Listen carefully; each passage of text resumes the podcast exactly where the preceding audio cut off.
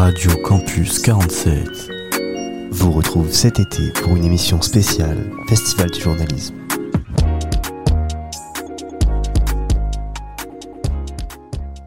Et on est toujours au Festival international de journalisme en ce samedi 15 juillet 2023. Euh, je suis accompagné de trois fidèles. Fidèles. Romain, euh, tu es un nouveau fidèle peut-être? Un fidèle novice, on va Un dire. fidèle novice, c'est ça. On a aussi Sacha, bien sûr, Hello. et Tom. Bonsoir. Alors bonsoir, euh, on est dans l'après-midi. Ouais, euh, mais- Je sais pas si c'est approprié, mais euh, si les gens nous écoutent le soir, c'est parfait. Mais en fait, mes idoles, c'est McFly et Carlito. Je comprends mieux. Ah. Ah. Je comprends mieux. Euh, et déjà, on peut revenir un petit peu sur, euh, sur comment ça se passe. Comment vous le vivez ce festival-là? Ben, L'ambiance super est bonne bien. Moi perso, euh, ouais, l'ambiance est, est très très cool. J'étais justement avec euh, Maris Burgo. Donc voilà, euh, elle a couvert euh, la guerre en Ukraine, notamment du côté ukrainien. C'est important de le, de le dire. Et ouais, elle, a- elle a parlé, il y a eu des questions. J'ai posé la première question. Voilà. Waouh Incroyable. Wow. J'étais très intéressé. Ce et, mec a euh, osé. Et incroyable. Vraiment, euh, très très. Force à elle. Parce que c'est très très dur. Vraiment, premier degré, c'est très très dur. Hmm. Et euh, j'ai totalement de l'admiration pour elle. Je la connaissais pas du tout, je vous avoue. Et euh, voilà, admiratif. Et tu lui as demandé quoi du coup? Je lui ai demandé euh, si elle avait les crampes T, notamment.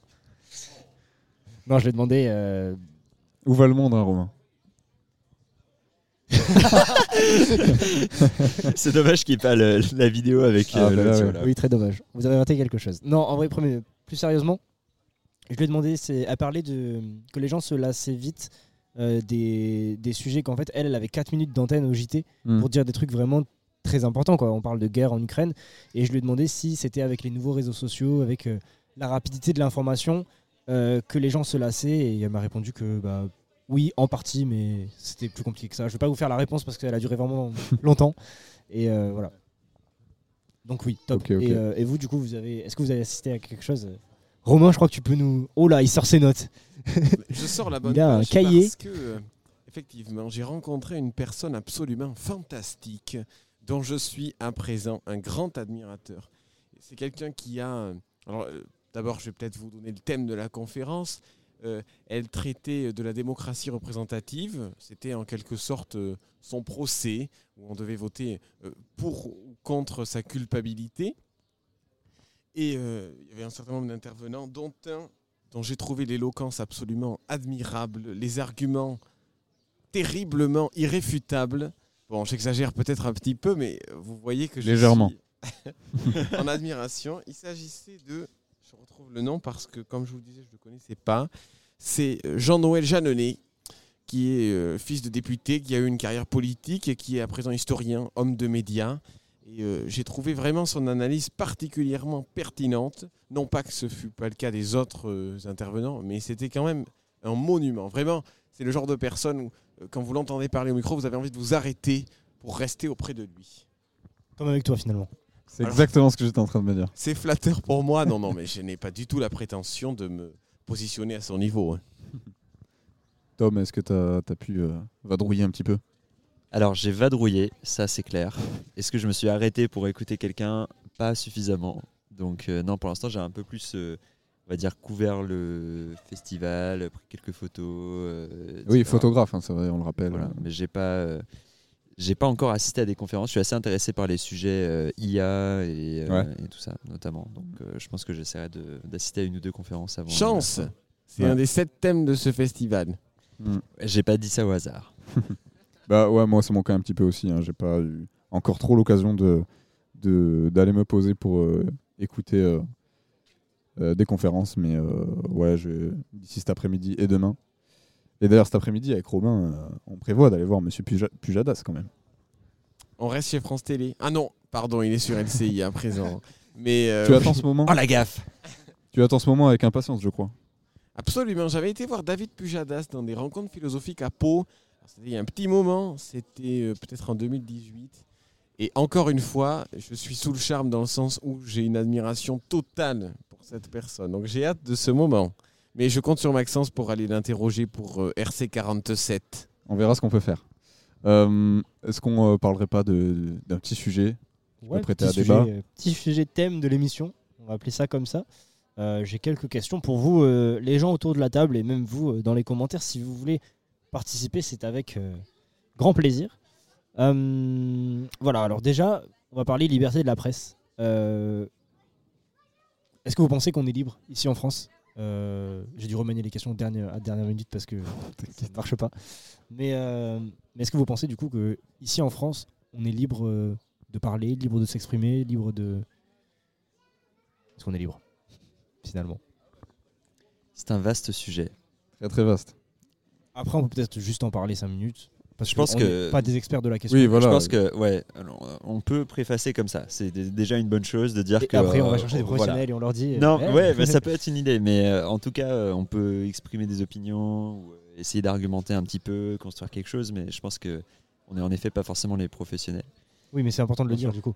Que... C'est sûr, c'est sûr. voilà. Mais en tout cas, je pense que déjà historiquement, euh, enfin, si on regarde à la- ce que c'est la liberté de la presse d'un point de vue historique, bah, ça part d'un manque total de liberté de la presse. Il y a un, moment, il y a des régimes euh, totalitaires, des trucs où en fait, as la liberté d'expression, la liberté, de la, liberté de la presse, ça n'existait juste pas, quoi. Donc forcément, euh, tout est tout est relatif, euh, comme disait un certain euh, grand homme. Donc euh, quand tu regardes par rapport à cette, euh, à cette époque-là, oui, forcément, on a atteint une certaine liberté. Après, il y a aussi des choses bah, qui ne se disent pas dans certains contextes. Donc, est-ce que c'est une liberté d'expression, une liberté de la presse euh, totale? Moi, je ne saurais pas trop répondre à cette question. Euh, est-ce que il faut une liberté de la presse totale? On peut en parler un petit peu aussi, mais euh, euh, voilà, je dirais pas qu'on a une liberté absolue sur tout. Et en, vrai, je pense que c'est plutôt bien, parce que si on peut dire n'importe quoi, bah, on peut dire n'importe quoi. Oui, c'est sûr. Bah, typiquement, avec les réseaux sociaux, je pense que voilà, c'est- il y a, il y a beaucoup de gens qui disent des trucs, mais c'est pas vraiment avéré. Il y a des trucs qui, enfin, les fake news, ça, c'est un vrai sujet, tu vois. Et euh, oui, c'est bien que c'est bien de réduire un peu ça, même si, même si voilà quoi. C'est- cool aussi de pouvoir s'exprimer. En vrai, c'est, je suis en train de rien dire. Non, non, mais c'est c'est important parce qu'il y a quand même des, en fait, il y a quand même des règles au final, quoi. Mais Oui, après, liberté d'expression, liberté de la presse, ça veut pas dire, euh, ça veut pas dire que tu peux tout dire. Et euh, Après, liberté de la presse aussi. Liberté de la presse et liberté d'expression, c'est pas le même. non, c'est pas la même chose. C'est pas les mêmes termes parce que liberté de la presse, ça, ça comprend une institution, tu vois, un vrai truc. Tu vois, genre la presse, c'est, euh, on se dit ah ben eux ils sont journalistes, ils sont professionnels là-dedans. Voilà, Euh, c'est important de, que eux soient libres de, de parler de tout en fait, parce qu'il y, Ouais. aura des vrais sujets, il y aura des vraies sources, on le sait, et voilà. Pour revenir sur la liberté d'expression, si vous me le permettez en un mot, j'ai cherché dans les notes de mon téléphone parce que j'avais lu quelque chose de très intéressant. C'est euh, le paradoxe du philosophe Karl Popper, paradoxe de la tolérance, qui affirme que si une société est tolérante sans limite, sa capacité à être tolérante est finalement détruite par l'intolérant. Tout ça pour dire que je pense que euh, effectivement, il peut y avoir une limite euh, à cette liberté. Oui, bien sûr, bien sûr. Bien je, sais, je sais pas comment rebondir parce que c'est c'est vrai que c'est un sujet. euh, Enfin, ça fait partie des sujets dont- sur lesquels j'ai un peu du mal, tu vois, vraiment avoir euh, une opinion. Enfin, ou même où je me suis jamais vraiment interrogé, peut-être euh, Ouais. non plus réellement, au final. Et, euh, et c'est sûr que je pense quand même qu'en France, euh, on peut dire qu'on a la chance d'être quand même dans, dans un, pays euh, qui peut nous permettre, euh, comme, comme vous le dites depuis tout à l'heure, voilà, d'avoir quand même une, une belle liberté. Euh, après, je, je pense pas me tromper non plus en disant que il y a quand même, c'est quand même un peu, enfin, il y, a- il y a quand même un côté fourbe un peu, je pense, où il y a, y y des choses euh, qu'on pense encore euh, hyper, enfin, j'arrive pas à trouver mes mots, mais des, des- des trucs, euh, je sais pas.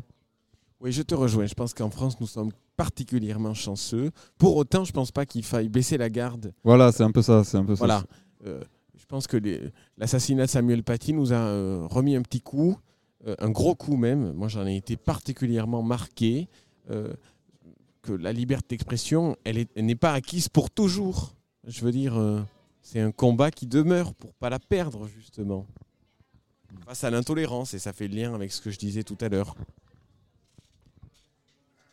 Bon, alors le sujet, c'est alors on a on a parlé de liberté d'expression, Tu fais bien de rebondir. liberté de la presse, c'est plutôt ça le sujet, on est d'accord? Ouais, et là, du coup, maintenant, euh, on va peut-être passer à l'autre sujet parce qu'en vrai, on, on va pas non plus déblatérer, euh, à répéter les mêmes choses pendant, pendant 20 minutes, à part si vous avez des choses à, rajouter par rapport à ça. Ju- Juste, ouais, peut-être pour préciser euh, ce que je voulais dire, c'est aussi par rapport au, bah, au fait que, quand même aujourd'hui, la, la plupart de, des grands médias et tout sont quand même détenus par des, certaines personnes.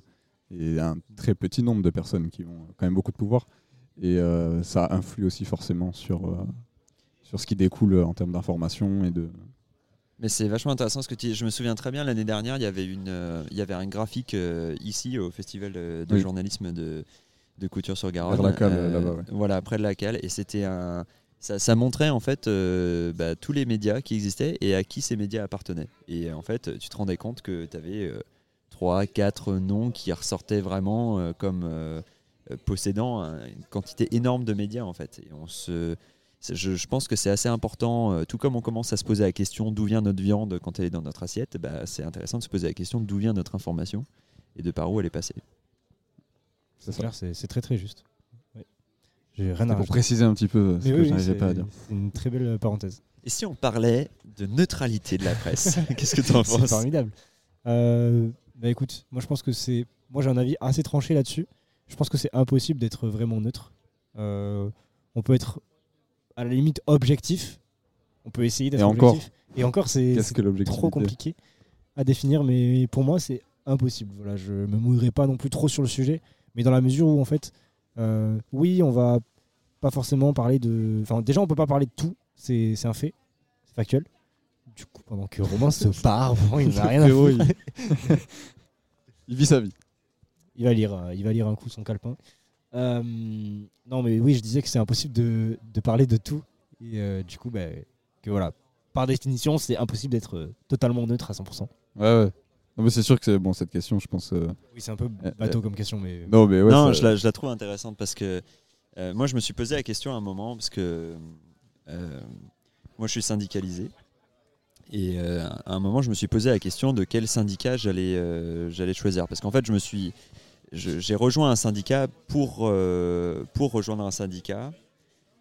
Comment Je vais mieux m'expliquer. Euh, j'ai rejoint les délégués du personnel de mon entreprise. Et euh, tu peux, dans ce cas-là, décider ou non de, de te faire représenter par un syndicat. Et j'ai choisi de le faire parce que le syndicat, c'est un outil puissant dans le dialogue social avec, avec l'entreprise. C'est un allié, c'est aussi des gens qui ont un certain nombre de connaissances, d'outils qui peuvent t'aider. Et donc, je me suis posé la question de quel syndicat j'allais choisir. Et j'ai regardé les différentes options. Et ce qu'il faut savoir sur les syndicats, c'est que sur le papier, théoriquement, euh, les syndicats sont totalement apolitiques. C'est-à-dire qu'ils n'ont pas de. Ils ne disent pas, ils ne s'expriment pas politiquement. En réalité, c'est plutôt la défense du travailleur de manière générale, sauf pour les, par exemple le MEDEF, euh, qui est le syndicat des patrons. Mais globalement, dans l'idée, il n'y a pas de politisation. Ceci dit, euh, parmi les syndicats euh, représentatifs euh, en France, il y en a un certain qui sont, un certain nombre, 5 ou 6, qui sont représentatifs au niveau de la société. Et ils ont une voix plus importante que les autres. Ces syndicats-là, en fait, ils s'expriment assez, assez évidemment contre le fascisme et l'extrême droite, etc. Et il y en a un qui ne le fait pas. C'est le syndicat qui s'appelle Force ouvrière et euh, qui est euh, peut-être le seul syndicat qui reste vraiment apolitique parce qu'il ne s'exprime pas sur l'extrême droite et, ces choses-là. Et c'est en fait là, ce que ça veut dire, c'est que même si le truc s'appelle Force ouvrière, on pourrait croire euh, que c'est peut-être un truc plutôt de gauche ou quelque chose comme ça. On peut faire l'amalgame avec lutte ouvrière, mais c'est pas du tout la même chose. Et en fait, à Force ouvrière, bah, c'est de tous les syndicats celui où il y a le plus de personnes d'extrême droite. En fait, on se retrouve avec plus d'un tiers des, personnes syndicalisées chez FO, chez Force ouvrière, qui sont d'extrême droite. Et donc tout ça pour dire que la neutralité, eh ben, en fait, elle a aussi ses limites parce qu'il y a, y a des comportements, il y a des, des, des personnes, il y a des mouvements politiques qui vont à l'encontre de droits fondamentaux. Et si tu assures une neutralité complète à ces droits fondamentaux, eh ben, tu leur ouvres la porte aussi. Et tu laisses à ces gens une possibilité d'agir. Alors, c'est pas la même chose que, que la neutralité de la presse. hein. Ouais, mais je capte, je capte pourquoi c'est pour faire un ça, parallèle. Quoi. Mais oui, c'est c'est trop intéressant comme, euh, comme parallèle à faire. Franchement, euh, bel exemple. Vraiment, euh, merci. Max, des choses à rajouter peut-être? Bah, pff, encore une fois, euh, ouais, je, je- je pense vraiment avoir du mal à, à m'exprimer sur ce genre de sujet. Euh, donc, euh, justement, peut-être parce que j'y ai pas assez réfléchi, ou peut-être parce que finalement, j'ai pas assez de connaissances et que je me sens pas légitime d'un certain côté. Je sais pas. Mais, Ce qui euh, est louable. Oui, après là, c'est vraiment pas une discussion de professionnel. je sais, je sais, mais je, je veux pas te dire de la merde non plus, tu vois. Et, euh, et, et- et même. Peut-être que vous connaissez ce sentiment aussi. Même, euh, tu sais plus, trop, plus trop quoi penser à un moment. Donc Ouais. euh, pour le formuler en plus, euh, Je capte. c'est dur. Mais euh, c'est sûr qu'en termes de ouais, neutralité, euh, comme tu dis, euh, je pense que c'est très dur à atteindre quand même. euh. Est-ce que vraiment même l'objectivité, est-ce que ça, ça existe réellement Est-ce qu'on n'est pas En mathématiques, Dans- tous les en cas- sciences. voilà Et dans, dans tout ce qui est euh, vivant, humain, est-ce que c'est vraiment euh, quelque chose qui est atteignable vu le nombre de biais euh, que- qui existent, et, que ce soit conscient voire inconscient même Ouais. C'est très dur à, à trouver, je pense. Après, euh, j'ai entendu euh, Solène hier, elle me parlait d'une conférence à laquelle elle avait assisté. Et dans cette conférence, il y, a, hum, il y avait un rédacteur en chef, enfin un ex-rédacteur en chef, euh, qui, qui euh, exprimait que lui, il avait du mal à, ne pas, à ce qu'il n'y ait pas de subjectivité dans, dans ce qu'il faisait. Mais qu'en tant que rédacteur en chef, bah, il n'était pas très permissible à la subjectivité pour autant. C'est-à-dire que même si euh, chaque journal va avoir son identité. Et souvent, on associe un journal à hum, des mouvances politiques ou des choses comme ça. C'est assez, assez régulièrement le cas.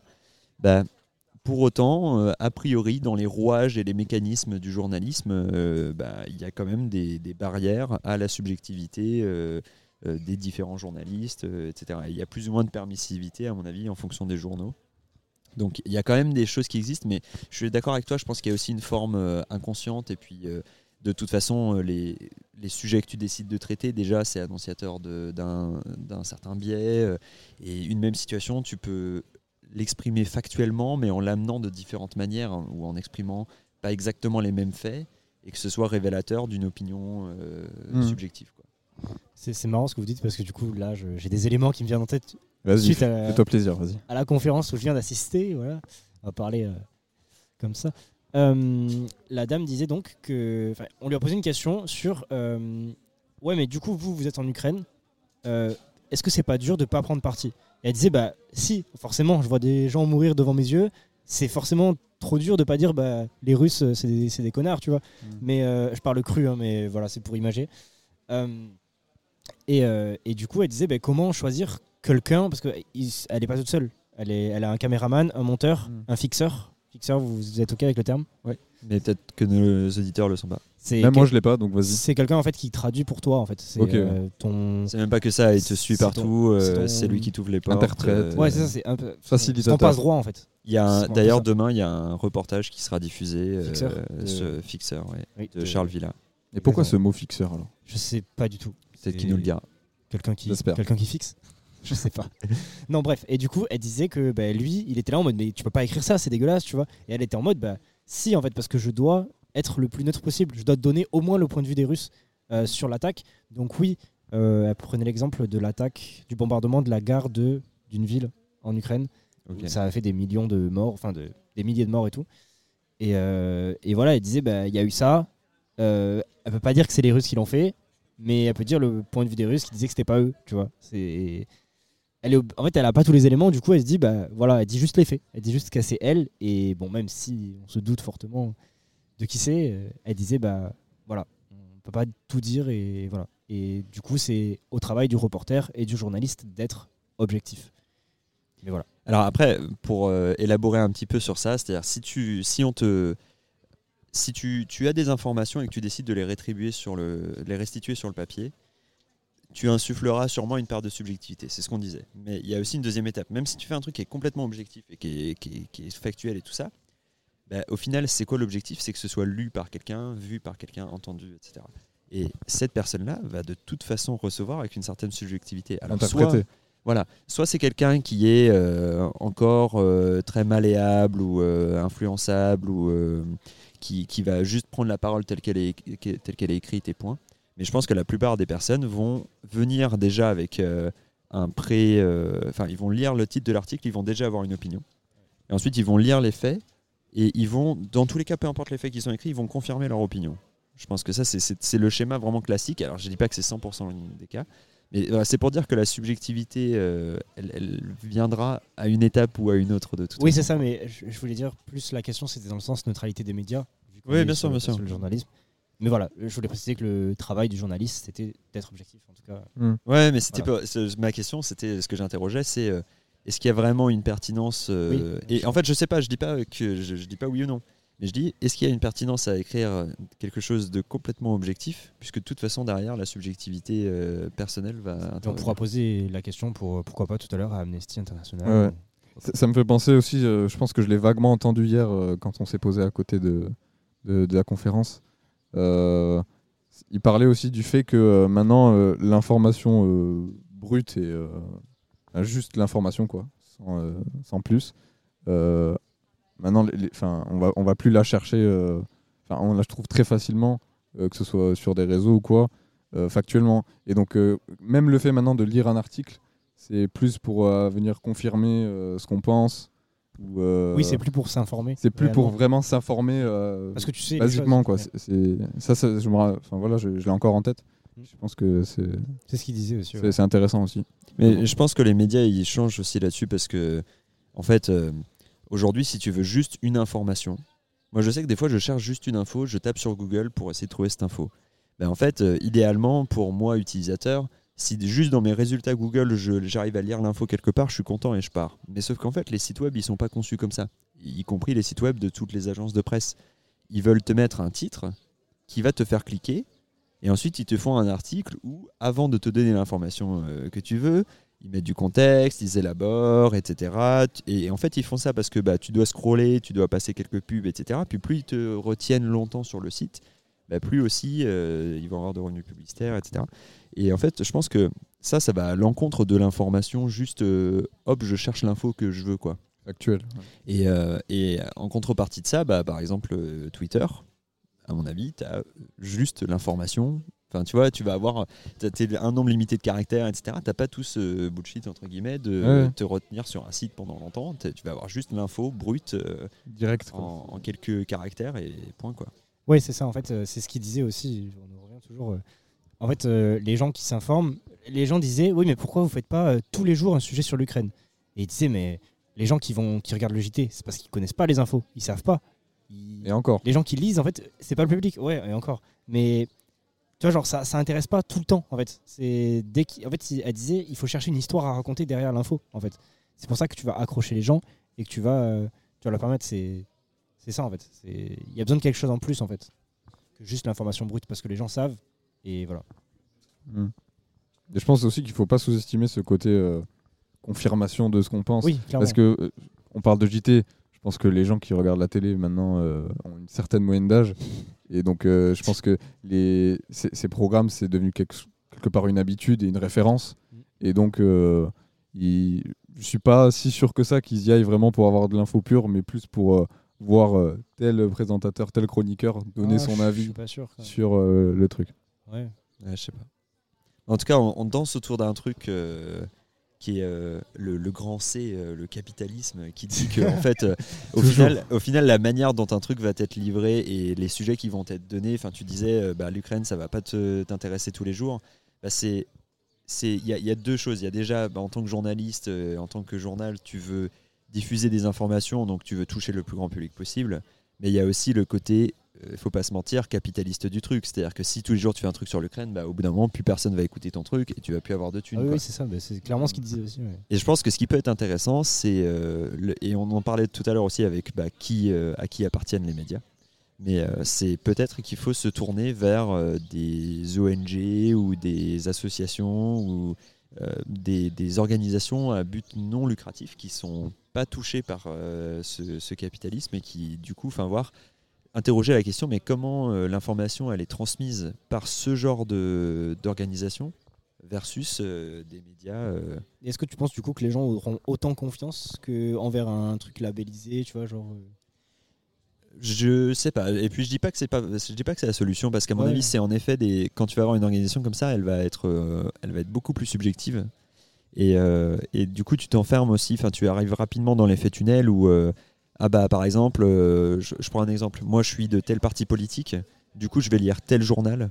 Et en fait, je vais lire que ce journal-là, et du coup, ça va faire que confirmer mes opinions politi- politiques, et je vais avoir l'effet tunnel, tunnel, tunnel, tunnel, et je vais que valider, valider, continuer de valider euh, ce que ma manière de penser de manière générale quoi et je pense que c'est même amplifié si tu as des trucs très subjectifs si tu as des trucs particulièrement extrêmes par exemple euh, dans un sens ou dans l'autre euh, et que tu suis uniquement ce média-là et que c'est un truc qui, qui est moins touché par, par l'aspect éthique du journalisme et, et l'objectivité, des choses comme ça, je pense que cet effet tunnel, il peut être encore amplifié et quitte à, à- transcrire dans le mensonge. Quoi. Donc, mais après, à chacun de se poser la question de où est son information, enfin d'où vient son information, la valider. C'est euh, clair qu'il faut etc. varier les sources. C'est la base. euh, Il y a ben, Samuel Etienne, je sais pas si vous connaissez, il fait des, il fait des lives sur Twitch euh, depuis maintenant longtemps, depuis le confinement, je crois. Ok. Et, euh, et en fait, ce qu'il fait, c'est qu'il achète la presse Le écrite. plus vieux des streamers. le plus vieux des streamers. il achète la presse écrite chaque matin et il la lit. Mais il lit, tu vois, 2, 3, 4 journaux, tu vois. Et en fait, c'est ça qui est intéressant. C'est qu'en fait, il, a, ouais. il a la vision de eux, il a la vision de eux, il a la vision de eux. Il fait, bon, bah voilà, genre, faites-vous votre avis maintenant. Euh, Lui, il dit rien. Tu sais, il fait, bon, il- tu le vois un Ah, peu. il euh, commente un peu quand même. il commente un peu, mais voilà. Bon, ça, ferait, ça fait Forcément. longtemps que j'ai pas regardé, mais Parce Et que, voilà. aussi, parce que aussi, je pense que comme c'est sa chaîne et qu'il est, il doit être moins contraint euh, du fait d'être sur clair. une chaîne, il peut, fait plus- il un peu plus donner son avis, quoi. il fait ce qu'il veut. Et, Ouais. euh, et voilà, c'est intéressant aussi de, de dire ça, qu'il faut absolument varier les sources. Et, euh, et voilà. Est-ce qu'on est. On est-ce a bien parlé, je Est-ce pense. que c'est bon pour vous? Je pense qu'on a même euh, des trucs qu'il faudra couper parce qu'on est parti un peu hors sujet. Oui, et oui, tout, peut-être, mais euh, non, mais c'était une discussion intéressante. Bien sûr. On conclut? Concluons. On arrive à la demi-heure. Et le Très bien. Nous avons conclu. Au revoir. Radio Campus 47 vous retrouve cet été pour une émission spéciale Festival du journalisme.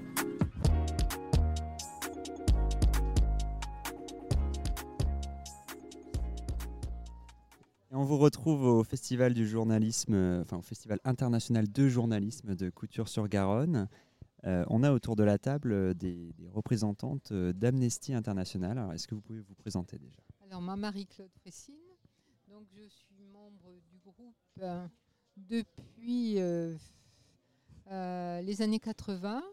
Je, et je suis restée membre individuel pendant un temps par rapport à mes activités professionnelles. Et là, de maintenant que je suis à la retraite, j'ai à nouveau du temps à consacrer à Amnesty. Et qui, euh, mais j'ai jamais lâché Amnesty parce que y a, euh, enfin, les droits de l'homme, euh, ben, il faut les défendre tous les jours. quoi. Tout à fait. Et on voit, au travers de tout ce qui s'est dit là, dans les conférences, que c'est euh, souvent la société civile qui est la garante de, de ces droits de l'homme et qui rappelle au gouvernement et tout ça qu'il faut être attentif euh, à la liberté de la presse. Alors, je vous laisse vous présenter aussi. Euh, moi, c'est Florence. Ouais, ouais, également, euh, ça, fait, ça fait 40 ans que je suis membre d'Amnesty cette année. Et voilà, j'ai j'ai eu le déclic par, par rapport à une, euh, des personnes qui sont venues dans le lycée où j'étais euh, et qui ont présenté Amnesty. Et donc, euh, dès que suis dit que dès que je pouvais, ben, je, je rejoindrais Amnesty, ce que j'ai fait euh, dès que j'ai commencé à travailler. Voilà. J'ai jamais quitté non plus. Ben, merci beaucoup pour votre engagement euh, de, de longue date. Euh, Est-ce que vous pouvez nous expliquer, expliquer un petit peu à nos jeunes auditeurs en quelques mots ce que c'est Amnesty International et, et quelles sont les, les grandes valeurs de, de cette organisation? Amnesty International, c'est un mouvement bon, international, comme euh, ça, s'appelle, euh, qui défend les droits de l'homme. Donc, euh, bon, au départ, euh, c'était, ils prenaient en charge les prisonniers d'opinion essentiellement, et puis petit à petit, le mandat d'Amnesty s'est étendu et on a, on a pris en charge, enfin, on a, on, a lutté contre tout ce qui était torture et mauvais traitement, euh, et puis, et puis la peine de mort, et voilà, et petit à petit, ça s'est étendu aux droits, aux droits civiques, euh, voilà, aux droits économiques et sociaux. C'est de plus en plus large. En fait, on, défend, on essaie de défendre toutes les valeurs de la Déclaration euh, universelle des droits de l'homme. en- en fait. D'accord. Voilà. Oui, c'est basé sur la déclaration de 48, la déclaration universelle de 48. D'accord. Et donc, alors, vous avez un, petit peu commencé à répondre à, à la deuxième partie de la question, mais mani- concrètement, euh, ces, ces valeurs, elles se manifestent euh, comment sur le terrain? C'est-à-dire que euh, vous avez répondu sur les grandes actions, mais euh, quoti- votre quotidien chez Amnesty, c'est quoi? Le quotidien d'un groupe, le, bah, que- Quelles sont les, quelles sont parce- les, les- les alors- occupations Il y a peut-être différents profils. Alors, dans- donc, si on se place au niveau d'un groupe comme le nôtre, ben, il y a une part donc, euh, rue, là, comme aujourd'hui, euh, comme sur ces trois jours, se faire connaître par la rue, faire connaître nos actions, faire signer des pétitions euh, sur les cas en cours euh, euh, de- de- qui sont des, violations euh, qui sont commises un peu partout dans le monde. Euh, Il y a une, une action aussi de récolte de fonds et là on va l'avoir prochainement euh, le 6 euh, août, euh, c'est tous les ans le premier week-end d'août à Pujol où on fait une, euh, une foire aux livres euh, au profit d'Amnesty Inter- International parce que donc la cotisation euh, de, de- enfin, la cotisation de notre groupe et de tous les groupes d'Amnesty finance l'indépendance d'Amnesty. Amnesty n'est absolument pas subventionné. Il n'y a aucune subvention, euh, ni euh, d'un État, ni d'une entreprise privée. Ni... Ce sont que des dons doivent être anonymes, enfin anonymes dans le sens où on ne pourra pas lire c'est telle fondation, euh, je ne sais quoi, qui a financé euh, Amnesty. Pour qu'Amnesty soit totalement euh, crédible, indépendant et vraiment qu'on puisse pas. D'ailleurs, là, sur les conférences, on a cité à plusieurs reprises Amnesty comme, enfin, c'est une source crédible. Ensuite, il y a le, on a aussi une action ben, de, euh, de groupes de défense de, de défense de, de certains prisonniers qui sont attribués à des groupes ou d'un pays aussi, euh, de, de surveillance. Euh, Florence s'est euh, longtemps occupée du dossier Russie, maintenant c'est moi qui l'ai pris. On n'a plus d'informations comme vous imaginez. Voilà. Ensuite, qu'est-ce qu'on a encore au niveau groupe? L'éducation aux droits de l'homme, justement, en intervenant dans les lycées ou euh, dans, euh, voilà. Les actions urgentes euh, enfants et jeunes aussi, pour, pour tout ce qui- tous les mineurs. Euh, Euh, le dossier femmes. oui. De nombreux ensuite- terrains d'intervention et de, de- ça se manifeste de beaucoup de manières différentes, mais concrètement, c'est aller au contact humain Oui. euh, et, partager les informations, etc. Et c'est pour ça que Faire des courriers. Et faire des courriers, en fait, c'est la base Oui. de notre, euh, nos interventions méthode. en tant que mem- Oui. membres. Voilà, c'est faire des courriers, signer des pétitions, euh, de plus en plus en ligne. Euh, avant, c'était beaucoup plus du courrier postal. Maintenant, c'est beaucoup d'emails et de pétitions en ligne. Mais ça, c'est les actions. Mais effectivement, nous, en tant que groupe, il faut que l'on fasse connaître Amnesty. C'est aussi une. euh, parce qu'on est visible un peu partout en France en tant que groupe, que Amnesty. euh, comment dire euh, que les gens euh, s'impliquent aussi. C'est pas parce qu'on en parle simplement euh, au moment de, ben, je sais pas, pour les 10 jours pour signer à la, radio. Les 10 jours pour signer, c'est par rapport à l'anniversaire de la Déclaration universelle des droits de l'homme, le 10, euh, le 10 décembre. Voilà. Et donc là, on est dans la rue, mais on en parle à la radio, mais il faut qu'on nous voit aussi. Il faut qu'on voit qu'Amnesty est présent là et qu'on peut euh, donc euh, là, agir soi-même. Là, on vient de parler des groupes locaux, mais après, il y a la section française qui organise euh, toutes les campagnes qu'elle va distribuer sur la France et effectuer. Et, il y a la, et après, il y a la section internationale. Et là, c'est- tout l'argent qu'on récolte, c'est destiné à, à payer les chercheurs qui vont sur place, sur les, dans les terrains, euh, enfin, voilà, qui, vont, qui vont enquêter, recouper les informations, etc. Ça coûte euh, de l'argent, ça. D'accord. Merci beaucoup. Vous avez anticipé euh, la question qu'on allait vous poser justement sur un peu l'organisation euh, à différentes échelles de l'association. Et euh, du coup, en fait, aujourd'hui, concrètement, qu'est-ce que vous venez faire au festival? C'est euh, essentiellement vous faire connaître? Est-ce qu'il y a d'autres missions? Est-ce que c'est par rapport aux valeurs de la presse qui, comme vous avez dit, elles sont importantes? Voilà. Est-ce qu'il y a d'autres raisons? Bah, je pense que là, oui, une des, euh, des principales raisons, c'est que Amnesty, euh, justement, dé- défend euh, le droit de, de la liberté de la presse et, et que la presse est garante de, euh, ben, des, euh, de- de- de- des- comment dire, c'est elle qui met en, en évidence le- les exactions, qui met, voilà. Excusez-moi, je fais une parenthèse. Anne-Catherine est notre présidente. Du groupe local. Bienvenue. Oui, du groupe Bienvenue. local. Donc, euh, euh, je finis, puis je lui passe le, micro.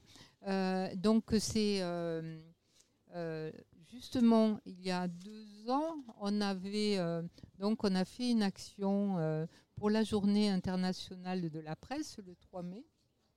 Et pour ce- et, donc on a présenté un livre Y a-t-il encore une liberté en Russie? Qui est sorti avant que l'Ukraine ne soit envahie. Et euh, donc, euh, on avait mené, présent- préparé toute cette action, et puis l'Ukraine a été envahie. Donc là, c'était encore plus évident qu'il fallait défendre la presse. Et, euh, notamment les, journalistes russes, parce que là, euh, dès qu'un un journaliste prononce le mot guerre, c'est 15 ans de prison. C'est 15 ans de prison. C'est pas anodin, quoi. Euh, c'est, voilà, c'est pas simplement se faire remettre en place.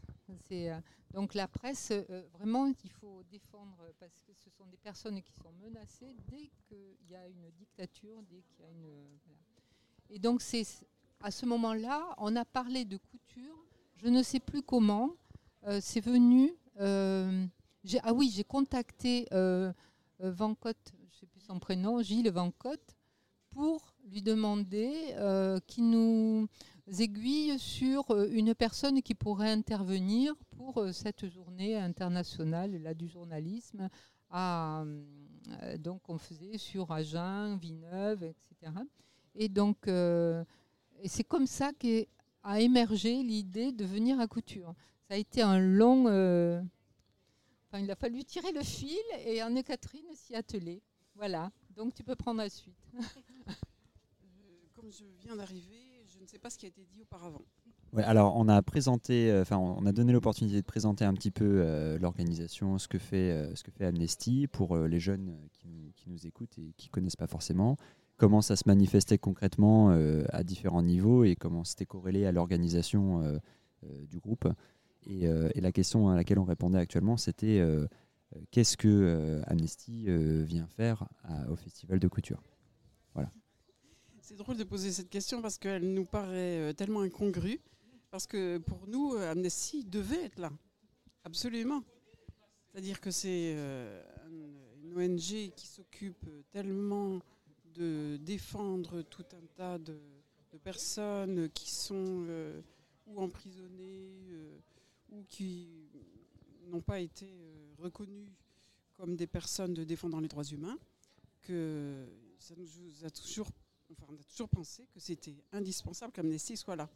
Donc c'est pour ça qu'on a un peu euh, fortement insisté euh, pour avoir un stand. On savait d'avance qu'il y aurait euh, un accueil favorable de la part des festivaliers. Alors, on a, compris que dans la manière dont vous étiez organisé, dont concrètement ça se mettait en place, il y avait un certain nombre d'initiatives, aussi des, courriers, des pétitions, de, de la présence locale pour diffuser de l'information et, euh, et de la présence euh, sur les terrains euh, aussi. Et donc, euh, euh, pour autant, est-ce que vous diriez qu'Amnesty, c'est euh, c'est de la presse? An- Amnesty, c'est pas de la, c'est pas de la presse. Voilà. Non, non, Amnesty, c'est pas de la presse. En revanche, on est très présent dans la presse. Oui. C'est-à-dire que notre action est tellement euh, importante au niveau international que euh, certaines décisions qui sont prises par rapport à la défense euh, des droits humains et puis de ce qui se passe au niveau des guerres ou au niveau des conflits, Amnesty est là et Amne- Amnesty s'engage. Amnesty parle. la présidente d'Amnesty International Monde, c'est Agnès Calamar, c'est une Française. Elle intervient souvent. Y a des articles qui sont signés par elle dans Le Monde. ou- donc, euh, Amnesty est dans la presse. C'est pas un organe de presse, mais elle est dans la presse. D'accord, très bien. Je, pensais que c'est- je pense que c'est important de le préciser, euh, mais c'est important aussi de vous laisser euh, exprimer par vous-même euh, pourquoi c'est important que vous soyez là sur le festival de- du Et ça nourrit, par contre, nos, euh, les recherches d'Amnesty nourrissent aussi des articles de presse, parce que là, j'ai en- entendu dans les différentes conférences, on a parlé d'Amnesty, on a cité Amnesty comme une source sûre. Euh, c'est arrivé, euh, pardon, c'est arrivé euh, pour l'intelligence artificielle en parlant de, chercheurs d'Amnesty qui avait euh, découvert la faille sur les, protections des données au niveau de l'Elysée.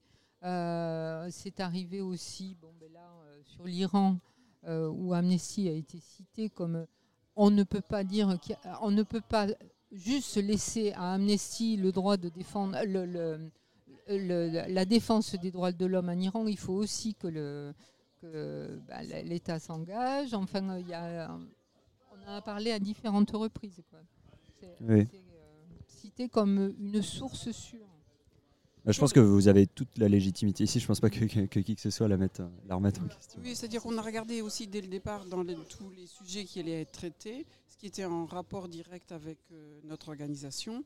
Donc il y avait effectivement, comme l'a dit Marie-Claude, euh, l'Iran, l'intelligence artificielle, et puis tous les dangers de la reconnaissance faciale, euh, etc.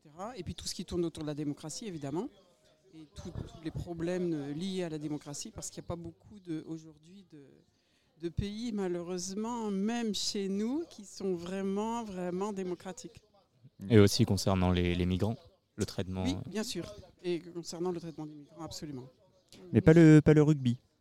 Euh, ben, Non. euh, si par exemple il y a une personne LGBT qui euh, fait partie d'une- d'une équipe de rugby, eh bien euh, oui, à ce titre-là.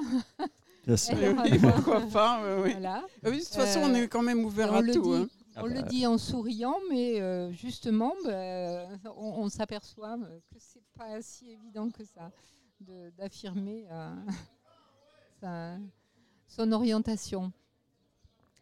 Alors, je te laisse euh, continuer.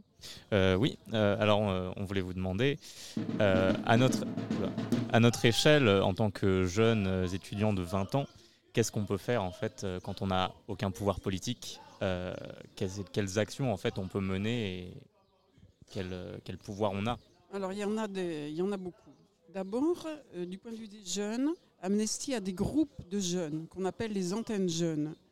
Et par exemple, sur Bordeaux, il y a un groupe d'antennes jeunes qui est très important. Il y en a partout en France. Donc, on va voir sur le site, on peut se rattacher suivant l'endroit où on habite à un groupe antennes jeunes.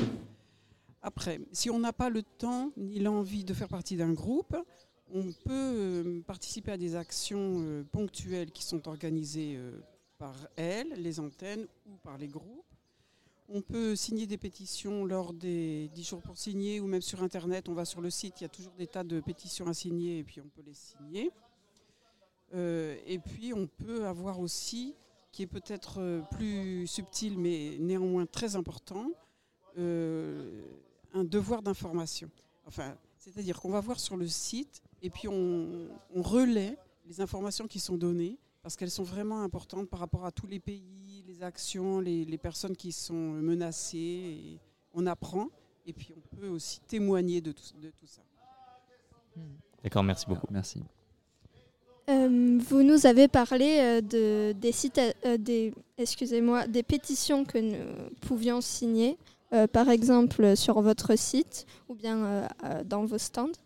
Et du coup, nous nous demandions les pétitions que l'on signe, qu'est-ce qu'elles deviennent et notre engagement via la signature, comment il se traduit après. Oui, ben c'est important parce qu'on signe d'accord, mais qu'est-ce que ça devient après? Alors, ces pétitions, elles sont rassemblées à Paris et puis elles sont envoyées dans les pays concernés, soit directement au gouvernement ou soit au ministre de la Justice ou la personne qui, va, euh, qui a le dossier, enfin, disons, la plus concernée par le dossier. Donc euh, ça, c'est le, pour les pétitions. Euh, Il y a aussi, euh, en dehors des pétitions, euh, des, signa- des envois qui sont faits euh, de cartes postales, par exemple, pour des personnes qui sont, qui sont enfermées et qui n'ont pas encore euh, l'espoir de sortir parce que leur dossier est bloqué. Donc elles sont soutenues grâce euh, aux cartes qu'on va envoyer ou au courrier qu'on va envoyer. D'accord, merci. Vous Euh, voulez ajouter quelque chose, Marie-Claude? Euh, non, je- juste procureur, par exemple, dans le cas des, euh, euh, des procès, on a eu euh, une, là, on a une jeune fille russe, Alexandra.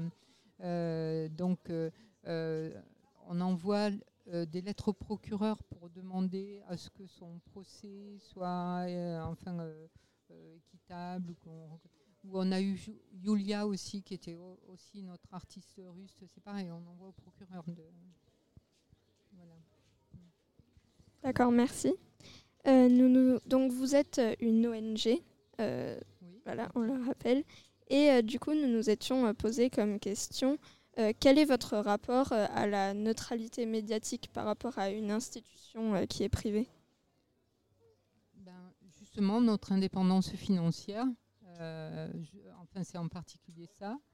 Euh, Oui, être- c'est ça. On n'a pas de subvention. Par C'est interne. Enfin, les Quand, euh, récolte, c'est interne. quand on, on devient membre d'Amnesty, on, on ne fait plus valoir ses, euh, sa vision politique. Euh, c'est uniquement euh, des, euh, donc c'est apolitique. Enfin, c'est vraiment la base d'Amnesty, la neutralité politique, confessionnelle, même économique. hein, on peut dire ça. de- Je ne sais pas si tu veux préciser, mais Non, non, il y, a- une neutralité. Et d'ailleurs, parfois, enfin, pour la guerre en Ukraine, ça, ça nous est retombé dessus. Parce que hum, Amnesty a dénoncé, euh, à un moment donné, euh, des Ukrainiens qui s'étaient installés dans une zone civile. Des, mi- des- des militaires ukrainiens qui s'étaient installés dans une zone civile. Donc Amnesty, qui a des correspondants sur place, enfin des indicateurs et des observateurs, on va plutôt les appeler comme ça, euh, ont dé- dénoncé ça et tout de suite on a dit mais Amnesty est pro-russe ou quoi?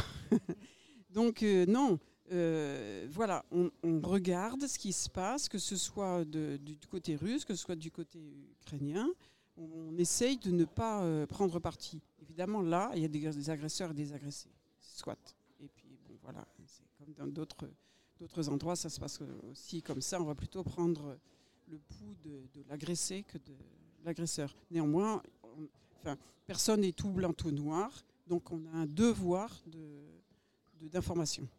Et Amnesty ne- n'a pas comme visée de renverser un régime aussi.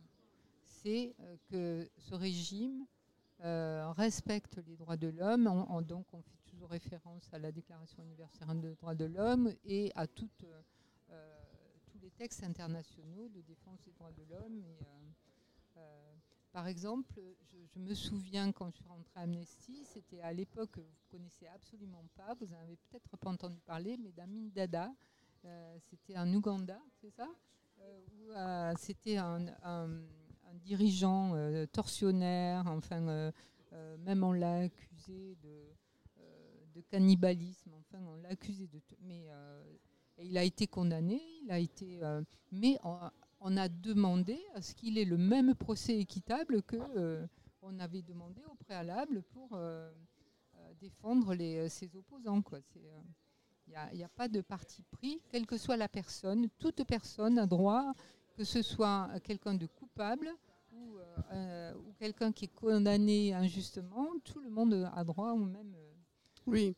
D'ailleurs, dans les pétitions actuelles, enfin, elle n'est pas justement sur le stand, mais il y a un homme qui est dans les couloirs de la mort aux États-Unis et euh, accusé de meurtre, qu'il a d'ailleurs toujours nié, mais bon, c'est un handicapé mental. Donc, on prend aussi euh, sa défense parce que dans la mesure où on ne peut pas prouver que déjà il a tué, euh, et puis que de toute façon Amnesty contre la peine de mort, euh, voilà, on, prend sa défense et puis on, On est aboli- abolitionniste, oui. Oui, abolitionniste. D'accord. E- Est-ce que de manière générale, euh, droits de l'homme, ça se concorde à peu près toujours avec euh, euh, la neutralité euh, médiatique du coup Ou est-ce que des fois, euh, au nom des droits de l'homme, euh, vous prenez une position où vous diffusez des messages qui pourraient être vus comme étant euh, trop subjectifs ou pas, pas suffisamment objectifs sur une situation Bah, ça l'est forcément parce que par exemple si on parle du cas d'Israël à Palestine, on va être, euh, on va défendre un peu les Palestiniens qui sont un peu comme l'Ukraine et la Russie. Et Bon, là, c'est eux les agressés. Il y a des agresseurs qui sont le gouvernement israélien. Donc on peut nous dire vous prenez parti, mais c'est- ça, bien sûr. Mais on- on- si un Israélien par exemple est accusé euh, à tort, euh, Amnesty prendra sa défense. Donc euh, voilà, c'est pas dans les faits, ça peut arriver, voilà, on va nous dire qu'on prend parti. Mais en fait, normalement, il n'y a pas parti, il n'y a pas de parti pris. D'ailleurs, on est souvent accusé par les uns d'être pro ceci et par le- l'opposition. euh, voilà, Oui. Ce qui est peut-être le meilleur indicateur de la neutralité. absolument. Voilà, voilà, voilà. Euh, du coup, j'aurais une question. Euh, vous avez euh, parlé d'une d'une femme en Russie que vous aidiez et de cet homme accusé de, de peine, enfin accusé d'avoir commis un meurtre. Comment vous choisissez les personnes que vous soutenez et qui, qui peut-être quelqu'un vous les recommande ou comment ça se passe à ce En fait, nous, dans les groupes, on ne choisit pas.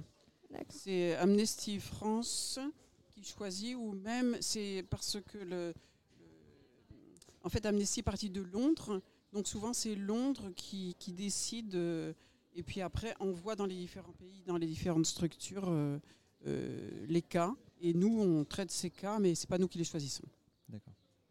Mais ce sont les chercheurs qui, eux, ont, euh, ont connaissance de ces cas, qui sont, ben, je ne sais pas comment, euh, parmi de Mm. multiples euh, autres personnes, ils sont identifiés.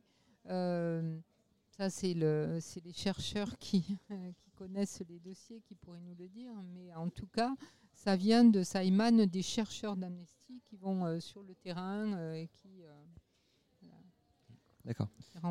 Euh, du coup, j'imagine qu'au vu de la, la procédure et du fait que ce soit des chercheurs, euh, j'imagine que c'est pas fait à la va-vite. Mais euh, est-ce que ça a pu arriver ou est-ce que vous pensez que ça pourrait arriver euh, qu'il y ait justement euh, décision de défendre quelqu'un, décision auquel vous ne seriez pas d'accord? Et auquel cas, est-ce qu'il y a des moyens de faire remonter et de possiblement discuter justement avec les personnes qui ont fait ce choix? Alors, on est libre de signer ou pas signer, ça c'est sûr. Et d'ailleurs, quand on fait signer les pétitions, il y a des gens qui choisissent les cas. Nous-mêmes, on est un être individuel, hein, voilà, donc on peut aussi euh, choisir. En revanche, euh, faire remonter euh, des informations telles que vous les décrivez, euh, en fait, je ne sais pas. Euh, je ne l'ai jamais fait, je ne sais pas. euh, Non. euh, on a juste la liberté de le faire ou de ne pas le faire. Parce que c'est vrai que, que c'est vraiment c'est très pointu. Là, quand, quand- quand le cas est, est défendu, ça veut dire que, que vraiment euh, la, la recherche a été faite à fond. Oui, les décisions sont pas faites à la va-vite. Non, non, non.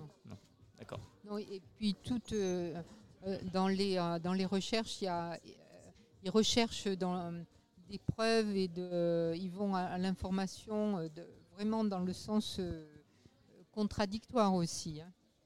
Parce que Oui. c'est pas uniquement parce qu'une personne va dire moi j'ai subi la torture.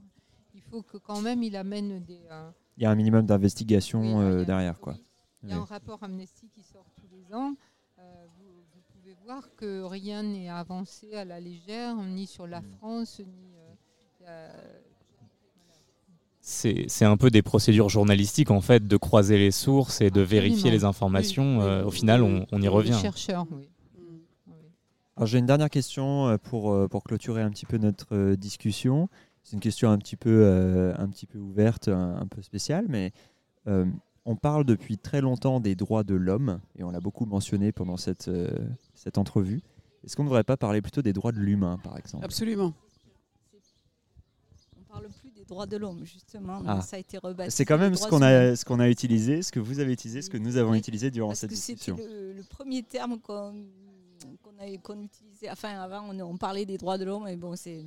Parce qu'on fait référence on a à la déclaration universelle. on est encore sur le vieux, mais c'est les droits humains. ouais. En fait, Amnesty, euh, donc, euh, c'est basé sur la Déclaration universelle des droits de l'homme de 48. Donc, c'est vrai que euh, on peut pas changer ce terme. D'accord. Voilà. Euh, Ça changera pas dans un livre d'histoire. Alors peut-être que après, mais euh, ça a été baptisé comme ça à l'origine. La déclaration Donc, a été. C'est fondateur. C'est fondateur. Oui. Ouais. D'accord. C'est un objectif idéal que la, de reconnaître que tout être humain euh, naît avec euh, les mêmes droits. C'est voilà. Donc euh, qu'il soit de tel pays ou de tel pays, c'est pas propre à la France, quel que soit le pays. C'est on, on considère que ça s'adapte, à- que c'est universel. Voilà. Oui, et l'homme et la femme. Voilà. Et donc Amnesty, par contre, a eu justement une Et les réflexion, autres. a eu une réflexion il y a de- justement par rapport au, au genre, il y a quelques années, c'est pas très vieux, et c'est là que euh, Amnesty s'est mise à parler des droits humains. Et en tant que euh, membre d'Amnesty, on devrait dire droits humains quand on parle et qu'on ne fait pas référence. Oui, donc la question a été judicieuse. Oui. Et bienvenue. Parce que sinon, on se serait fait taper sur les doigts. Absolu- absolument, absolument. Eh ben, pas de souci. euh. Mm. Bon, bah écoutez, merci beaucoup pour cette discussion qui était très intéressante. Et puis, si vous avez un petit mot de la fin, ou sinon, on clôture. Ben, merci à vous aussi euh, d'être venu nous chercher pour, pour qu'on parle. Et on a fait la connaissance, donc euh, on vous invite donc à hum, eh ben, revenir vers nous si vous avez euh, un sujet qui vous interpelle pour faire de, euh, donc une radio euh, sur euh, les droits humains. et, euh, et puis nous, on, on pensera à vous aussi euh, pour euh, nos actions, Très pour bien. vous informer. Vous avez une présence à Agen, euh, Oui, un local ou quelque chose? Euh, voilà, nous on est un groupe euh, vieillissant comme beaucoup de groupes associatifs maintenant. En revanche, avec les antennes jeunes, donc là il y a du 109, mais les groupes peuvent aussi rajeunir. C'est pas interdit. Donc, euh, Clin d'œil. Clin d'œil très subtil. Pour les gens qui nous écoutent. tous les gens qui, qui veulent venir nous rejoindre dans le groupe d'Agen. Donc le, euh, les groupes ont des numéros, euh, mais euh, on a aussi le, euh, un dépliant avec les numéros de téléphone, et puis on a une adresse mail. On a, enfin, de toute façon, on peut aller voir sur le site euh, d'Amnesty, euh, le site officiel, on est répertorié avec nos coordonnées. Et ben, ce que je vous propose, c'est qu'on fasse une petite photo et puis on vous euh, on référencera vos réseaux sociaux et les différents moyens de vous contacter euh, D'accord. sur, notre, euh, sur notre communication. Ok, merci beaucoup à vous. Merci beaucoup. Merci.